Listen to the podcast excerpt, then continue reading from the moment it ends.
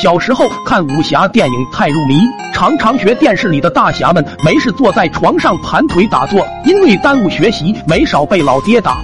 我知道电视里那些大侠也是一开始不被理解，但等到神功大成之后，天地都要为他让路。于是我从后院抽出来一条木棍，把上面的疙瘩都砍掉，拿着就跑后山练了起来。突然听见玉米地里有动静，我的第一反应有贼。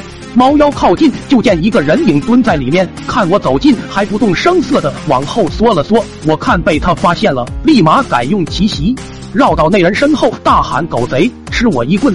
一击得手，正准备再补一棍子，那人突然转过头来吼道：“你再打一下试试！”定睛一看，竟然是二叔。此时的二叔狼狈不堪，一手提着裤头，一手抓玉米叶，到处擦身上的翔，擦着擦着，突然暴怒。我都躲着你了，还打上来练武是不是？想过齐眉棍对着我屁股就是一套打狗棍法。老爹路过见有人打他儿子，急得抓起锄头就冲上来，看着气势汹汹杀到的老爹，二叔悲愤欲绝的大吼：“我是遭了什么孽，遇到你父子俩？不就在你家玉米地解决了一下吗？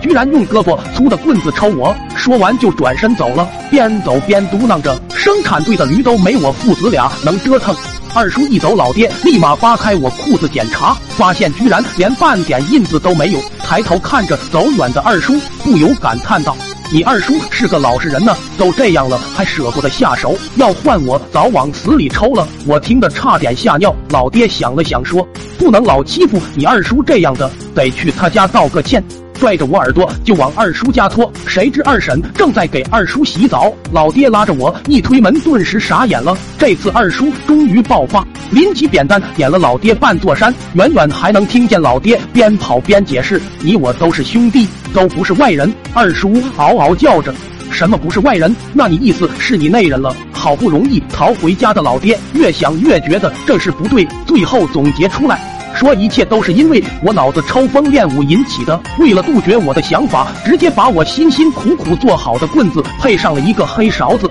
就这样，我的第一把趁手兵器变成了一个降勺。我难过的无以复加，从此以后就没有再练过武功了。